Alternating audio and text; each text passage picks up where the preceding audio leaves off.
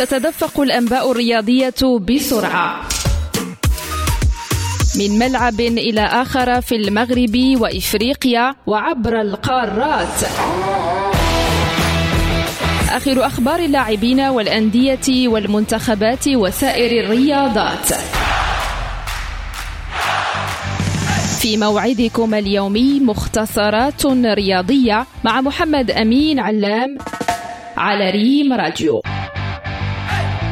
قفز الوداد الرياضي مؤقتا إلى صدارة الدوري المغربي بفوزه الصعب على ضيفه أولمبيك خريبكا ضمن لقاءات الجولة الثامنة عشرة. لقاء من خمسة أهداف كاملة. ثلاثة للوداد سجلها السنغالي بولي سامبو في مناسبتين اثنتين والشاب سيف الدين بوهرة. واثنان للخريبكيين دونهما المخضرم وعبد الإله ميمي وزهير الهاشمي. لحساب نفس الجولة حافظ الرجاء الرياضي على سجله السيء خارج الميدان بسقوطه للمرة الثانية تواليا بعيدا عن ملعبه أمام المغرب الرياضي التطواني بهدف نظيف. أحرزه عادل الحسناوي في بداية الشوط الثاني. انتصار أبعد تطوان بتسع نقاط عن مركزي الهبوط وخسارة أبعدت الرجاويين بثمان على الأقل عن الصدارة.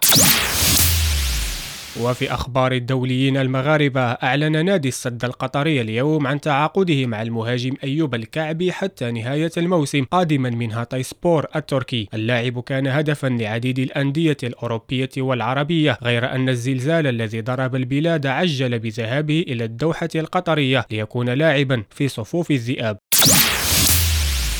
حقق الفريق الوطني لكرة القدم داخل القاعة فوزا وديا كبيرا على نظيره العراقي بخمسة أهداف لاثنين في لقاء جمعهما اليوم بالقاعة المغطاة التابعة للمجمع الرياضي الأمير مولاي عبد الله بالرباط. سجل للأسود كل من سفيان شعراوي في مناسبتين وخالد بوزيد في مثليهما إضافة إلى هدف وحيد ليوسف جواد فيما دون فيصل سالم وغيث ريان هدفي العراق.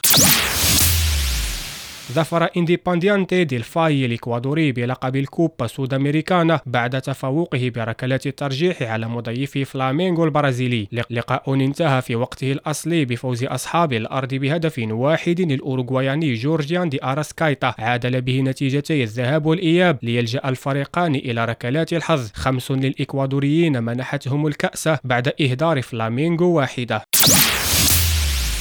والنبأ الحزين كرويا من فرنسا حيث فارق أسطورة كرة القدم الفرنسية جيست فونتين الحياة اليوم عن عمر ناهز 89 عاما. فونتين هو أفضل هداف في نسخة واحدة من كأس العالم. 11 هدفا وزعها على كل من الباراغواي ويوغوسلافيا واسكتلندا في الدور الأول من مونديال السويد 58 ثم أيرلندا الشمالية في ربع النهائي. فالبرازيل في المربع الذهبي رغم الخسارة أمام الراحل بيليه. والختام كان دسما برباعية كاملة في شباك ألمانيا الغربية في لقاء تحديد صاحب المركز الثالث.